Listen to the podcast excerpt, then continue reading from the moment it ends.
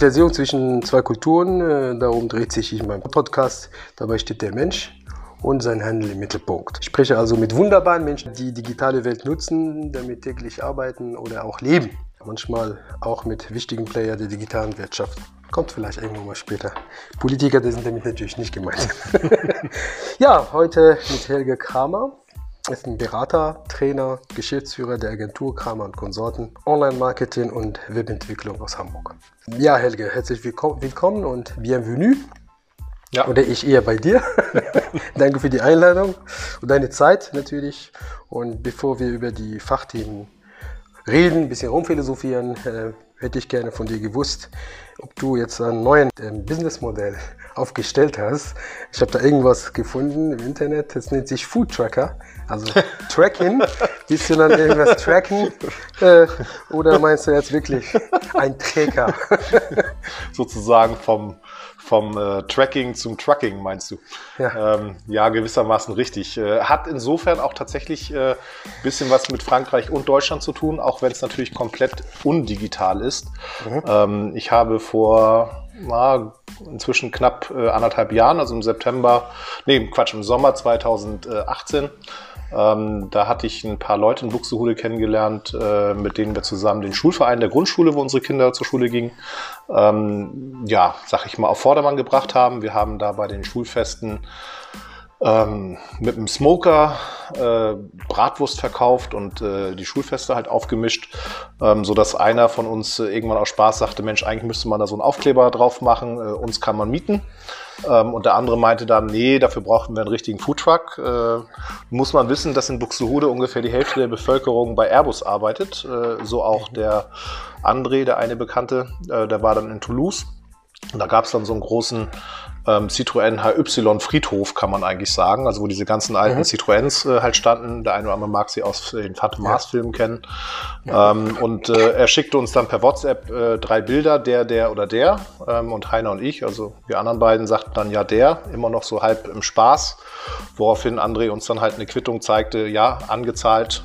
Und wir haben dann im September 2018 äh, ja, in so einer Nacht- und Nebelaktion Freitagmorgens los, Montagmorgens zurück. Sind wir dann mit dem Trailer nach äh, Toulouse gefahren, haben uns so einen alten ja, Citroën HY ohne Motor, ohne Getriebe, ähm, also eigentlich nur die Hülle, mhm. ähm, geholt, sind dann über Paris zurückgefahren, weil wir unbedingt ein Bild vor dem Eiffelturm haben wollten ähm, und äh, haben den dann nach Buxtehude gebracht und seitdem ja, entrosten wir den, äh, lackieren, mhm. spachteln, fillern, alles, all das, äh, all diese Dinge, die ich eigentlich also normalerweise gar nicht kann. Es ist ein Spaßprojekt, nämlich. Es ist, ja, es ist ein Spaßprojekt, aber es wurde im letzten Jahr dann doch relativ schnell ernst. Ähm, da haben natürlich die einen oder anderen gefragt. Wir sind auch schon zweimal beim Buxtehuder Tageblatt gewesen und äh, naja, es kam halt, wie es kommen musste, äh, bevor wir den Foodtruck fertig haben, der immer noch mhm. nicht fertig ist, äh, sind wir schon äh, von einigen gefragt worden, ob wir Catering für die machen könnten und haben tatsächlich letztes Jahr schon zwölf Auftritte gehabt gehabt als Buxtehuder, also mhm. buxtehuder.de ja. ähm, und äh, haben genau. da. Die wird auch in den Shownotes stehen, hier unter den. Und seitdem äh, machen wir halt Catering, also machen das beste Pulled Pork Schön. südlich der Elbe. Ja, und, äh, zu Kosten. Macht ihr nur Hamburger oder gibt es auch speziell? Nein, wir machen alles Mögliche. Also wir machen, wie gesagt, äh, Pulled Pork Burger. Äh, wir machen, auch wenn man möchte, einfach Currywurst und Pommes. Mhm. Also wir sind schon relativ gut okay. ausgestattet. Äh, wir machen auch äh, Spezial-Caterings für Hochzeiten. Also auch so richtig fein mit Käsespießen und, und Lachsröllchen und sowas, ja. Es sein muss. Ja. Und äh, was hat das dann mit der digitalen Welt zu tun? Äh, tatsächlich gar nicht. Ist es eher ein Zuflucht in der realen Welt? Nein. Mit, es mit ist, Anpacken und... Es, es ist natürlich ein gewisser Ausgleich. Also es ist äh, einfach samstags in den Blaumann zu steigen und äh, den Schwingschleifer äh, laufen zu lassen, das ist natürlich ein Ausgleich. Ähm, aber es lässt mich natürlich nicht ganz los. Ich bin natürlich schon derjenige, der die Website macht und äh, Facebook mm. und äh, Twitter und die ganzen Geschichten. Also doch. YouTube, äh, wir haben einen YouTube-Kanal natürlich, doch bekannt machen durch den Internetkanal hauptsächlich. Ja, und es scheint ja auch ganz gut zu klappen. Also außer äh, Burger verkaufen, also du hast ja davor noch viele Sachen gemacht. Du hast ja auch, äh, glaube ich, auch Journalismus studiert. Ich habe ursprünglich mal äh, Journalismus und also ich habe, äh, wie gesagt, Physik und Journalistik studiert. Physik aus ja, Neigung, sage ich jetzt mal mal.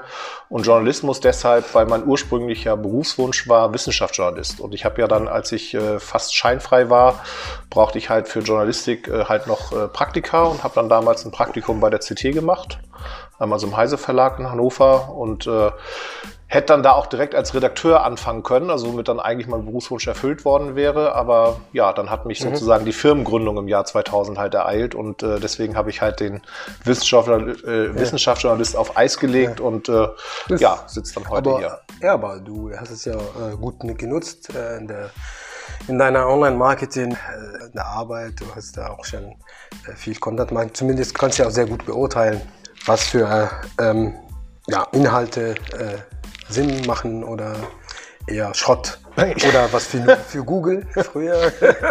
ich sage halt immer, äh, der Physiker, der hilft mir dabei, äh, komplizierte Dinge zu verstehen und zu mhm. machen und äh, der Journalist hilft mir dabei, das auch anderen Leuten zu erklären. Und das ist eigentlich eine ganz gute Kombination. Also ich würde immer wieder Physik studieren ich und ich würde immer wieder nicht als Physiker arbeiten. Also wusstest du äh, übrigens, dass, äh, dass in der Zukunft ein Anteil von 20 Prozent von äh, automatisiert erstellten Inhalten ein Content Mix ausmachen wird? Und zwar es ist ein, äh, das sind ja doch, ähm, gibt es ja bestimmt doch Grenzen bei der Nutzung der wunderbaren Technik für den Roboterjournalismus. Vielleicht hast du mhm. schon mal davon gehört. Ähm, wie siehst du das? Wie siehst du die, die Grenzen dieser, dieser wunderbaren Technik, die so viel, doch 20 Prozent sind so ein großes Stück, wenn das automatisiert erstellt wird? Ja. Zum Beispiel im Sportbereich das ist ja ein ja. einfaches ja. Beispiel, im. Fußball, Fußball ähm, Inhalte werden automatisiert erstellt aus den Also es Medien. gibt, äh, ich sag mal so, es, es gibt, äh, also erstmal vielleicht zu den 20 Prozent, ähm, kommt immer darauf an, wovon man die Basis sozusagen sieht. Also 20 Prozent von allem, äh, das würde für mich äh, auf jeden Fall dafür sprechen, dass, äh, ja, mag sein von allem, aber von qualitativ hochwertigen im Sinne von, äh, sag ich mal, fundiert recherchierten Journalismus aus erster Hand, sag ich jetzt mal, da wird es natürlich natürlich niemals äh, diese äh, Größenordnung erreichen. Äh, wofür es halt gut ist und wo ich auch die Einsatzzwecke halt sehe und wo ich sie auch für total sinnvoll halte, das ist eigentlich, ich, ich nenne es immer so gerne Gebrauchsjournalismus. Ja, also du hast ja selber äh, Sport als äh, Beispiel genommen. Also wenn ich halt einen Ergebnisdienst halt habe, wo ich, äh, sag ich mal, bis zur fünften, sechsten Liga runter äh, halt die Ergebnisse halt sehe, dann kann ich mir das entweder in Tabellenform halt mhm. antun, äh, so wie es von den äh, äh, Schiedsrichtern und so weiter halt gemeldet wird. Ähm, es ist aber natürlich gefälliger, gerade wenn ich in einer der der Ligen spiele oder meine Kinder in diesen Ligen halt spielen, wenn ich sowas wie einen richtigen Spielbericht habe, wo, sag ich mal, Füllwörter dabei sind, Versatzstücke dabei sind. Ähm, und dafür ist es natürlich wirklich gut, weil der Mensch liest unter Umständen einen geschlossenen Text halt lieber, als dass er in irgendwelche Tabellen halt starrt. Ähm, und da sind die auch wirklich gut. Also wir haben selber äh, auch mit der Agentur für einige Kunden äh, so einiges äh, aufgesetzt mit AXEA ähm, und äh, hatten da, sag ich mal, auch wirklich diese ganze, dieses ganze Thema mit der Grammatik Grammatik, die man hinterlegen muss, äh, damit man das sozusagen äh, wirklich äh, richtig mit den richtigen Versatzstücken halt hinbekommt. Und äh, das ist auch eine Art von Text, Produktbeschreibung, Sportberichte, ähm, all da, wo ich letztendlich strukturierte Daten habe, die in irgendeiner Weise tabellarisch sind, äh, da kann ich mit dieser Technik auch wirklich Texte erstellen, wo ich äh, mir auch mhm. nicht anmaßen würde zu erkennen, ob das jetzt ein Journalist geschrieben hat oder Hast halt ein getestet? Roboter. Ja, ja, wir haben das, äh, wir haben das ist das äh, schon also getestet. Also hat, ich kenne, ich kannte ja aus der 90er SEO-Zeiten dieses Spin. ja, Spin, gut, die gespinnten Texte Texte, wenn, wenn man, wenn man mit, mit, kann man nicht damit vergleichen. das, kannst du überhaupt nicht, das kannst du überhaupt nicht vergleichen. Die, die ganzen gespinnten, KI? Ja, die ganzen, ja die ganzen, ja, die ganzen gespinnten Texte, die sind halt letztendlich wirklich, die brauchst du als Mensch nur einmal zu überfliegen, dann siehst du sofort, die sind halt für Google und Co. halt mhm. geschrieben. Ähm, dafür haben sie vielleicht auch funktioniert. Da ging es darum, den, die Maschine sozusagen mhm. zu überlisten, weil man zu voll war, Texte zu schreiben. Mhm. Ähm, damit kannst du diesen Ansatz äh, halt nicht äh, vergleichen. Also KI will ich es nicht nennen. Ja. Künstliche Intelligenz Intelligenz, nein. Es ist, es ist letztendlich so, mhm. Sprache ist in einem gewissen Bereich hier auch was klar definiert ist. Wir haben eine Semantik, wir haben eine okay. Grammatik, äh, wir haben, sag ich mal, sowas wie Satzbau.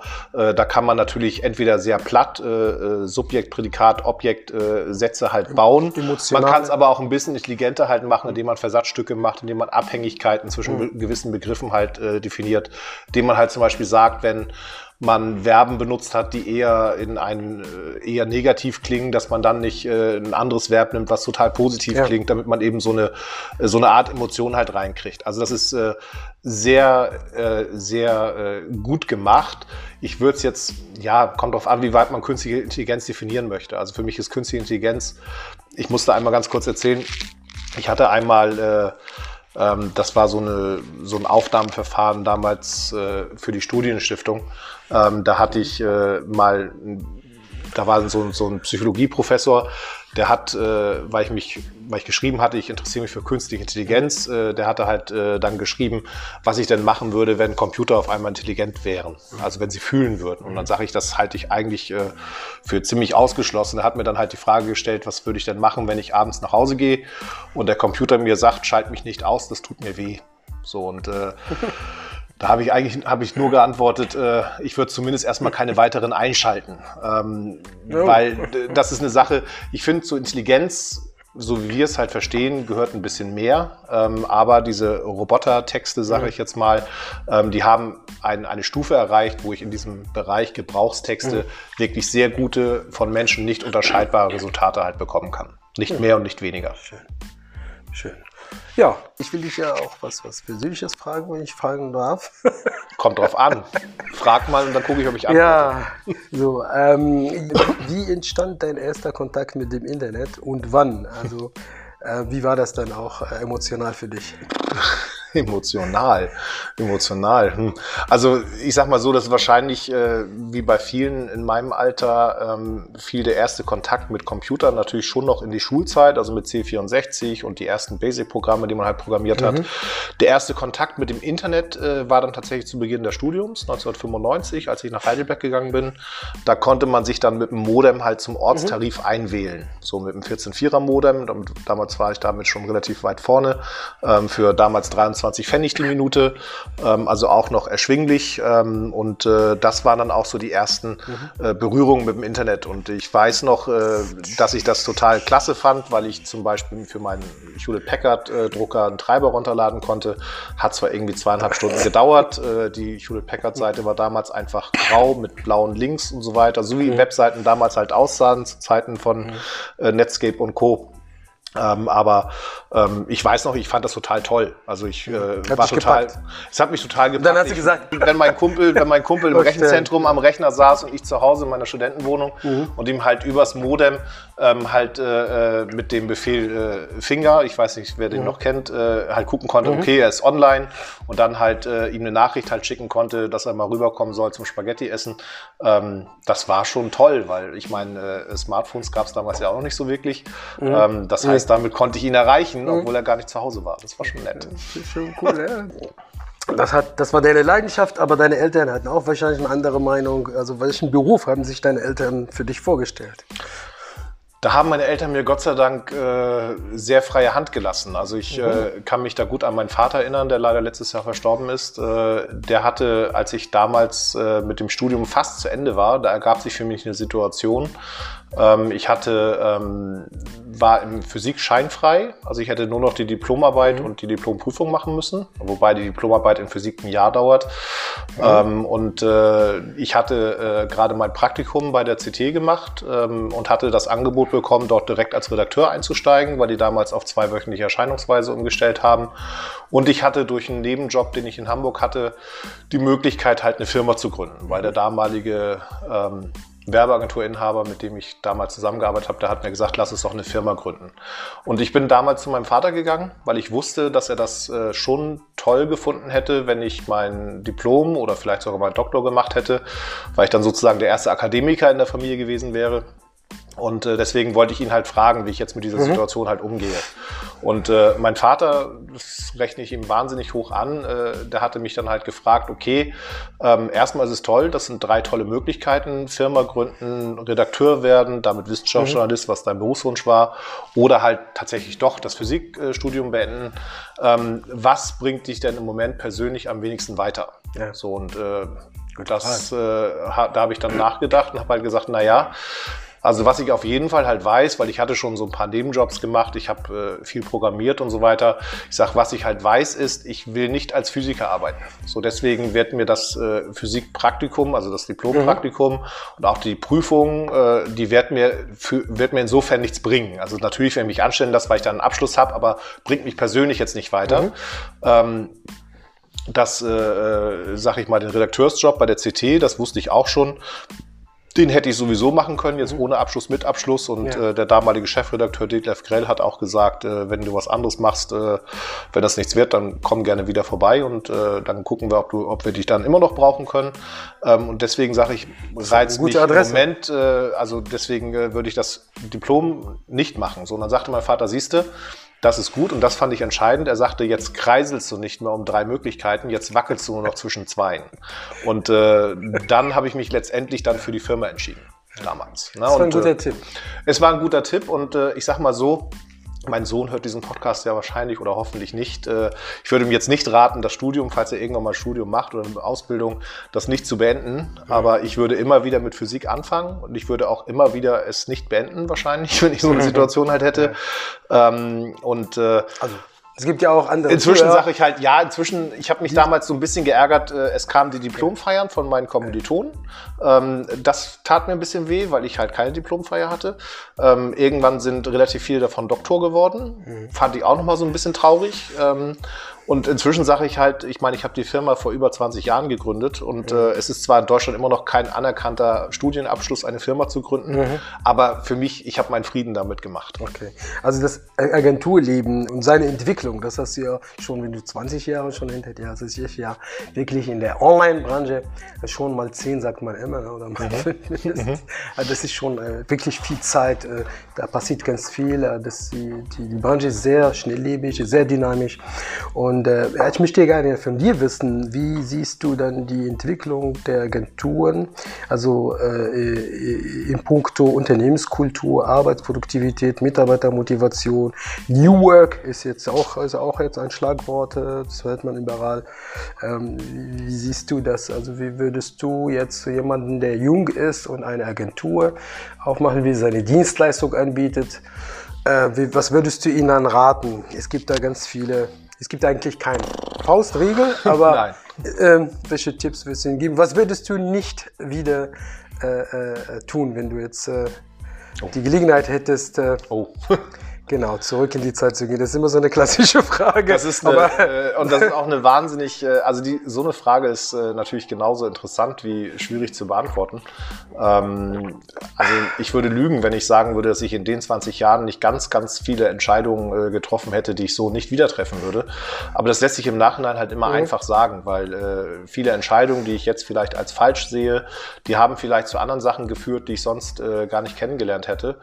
Ähm, insofern äh, kann der einfachste Tipp, auch wenn er sehr banal klingt, äh, eigentlich nur sein, ähm, wenn jemand sozusagen jetzt äh, neu gründen möchte oder neue Agentur oder wie auch immer, dass er sich schon so ein bisschen von seinem Gefühl leiten lassen soll. Mhm. Also was ich äh, vielleicht so als Quintessenz äh, rausgenommen habe, ähm, man sollte halt versuchen, sich seinen Arbeitsalltag letztendlich so zu gestalten, dass man halt auch den Spaß an den wesentlichen Dingen halt nicht verliert. Also man hat ja immer eine Motivation. Mhm. Also der eine äh, entscheidet sich äh, in dieser Branche halt zu arbeiten, weil ihn einfach diese Technik fasziniert. Ähm, den zweiten, den interessiert äh, eher so der ganze betriebswirtschaftliche, äh, das ganze betriebswirtschaftliche drumherum.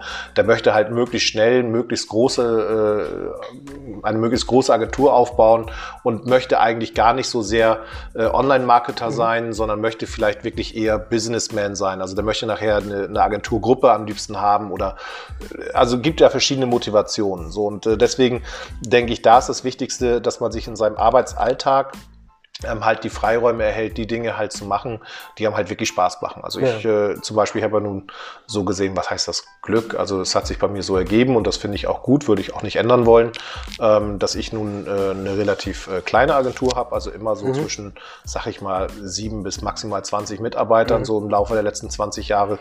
Ähm, und äh, ich merke halt einfach, dass die Dinge, die mir halt, äh, also wenn ich jetzt zum Beispiel nicht ab und zu äh, selber äh, programmieren könnte mhm. oder selber äh, eine Google-Kampagne schrubben könnte, sage ich jetzt mal, so, so großen Account mhm. oder sowas, dann wird mir wirklich was fehlen. Also wenn ich jetzt nur noch, äh, sage ich, mich darum kümmern müsste, dass ich halt äh, Neugeschäft ranhole, Mitarbeiter führe und so weiter, mhm. das gehört alles dazu. Und ja, das sind aber alles Fähigkeiten, die ich mir im Laufe der Jahre erst dazugeholt habe, ähm, die man wahnsinnig unterschätzt, mhm. ähm, wo, wo man lange Zeit vielleicht auch verdrängt, dass man die nicht braucht. Man braucht sie aber, aber es gibt nachher immer diesen Part notwendiges Übel und äh, sag ich mal das, was man halt wirklich will. Und da lohnt sich vielleicht auch drüber nachzudenken, dass man, äh, dass man sich da frühzeitig die richtigen Partner vielleicht auch ans, an, an Bord holt. Ne? Also es gibt äh, oft Kombinationen, äh, wo der eine das lieber mag, der andere jenes lieber mag.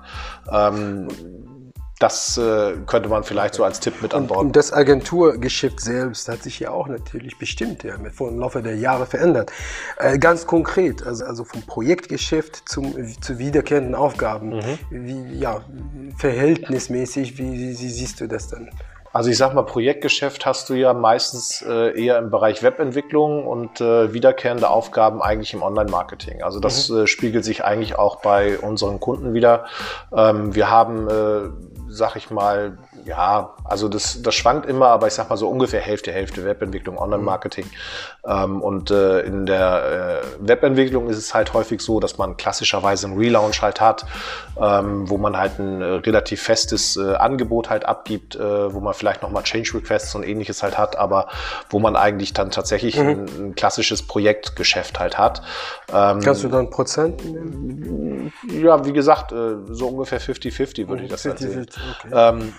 Was äh, im, Online-Marketing halt äh, vom ist, Kunden ab. natürlich hängt vom Kunden ab. Äh, also im Online-Marketing ist es äh, auf jeden Fall bei uns halt eher so, äh, da haben wir zwar auch mal so Projekte, also beispielsweise, dass wir so ein, so ein Account-Review machen oder dass wir eine Basisanalyse im SEO halt machen oder so, aber normalerweise ist es schon so, dass wir ein relativ festes Stundenkontingent halt haben, wo wir halt monatlich äh, beraten, äh, auch das Doing halt machen, Google-Kampagnen halt optimieren ja. und solche Geschichten.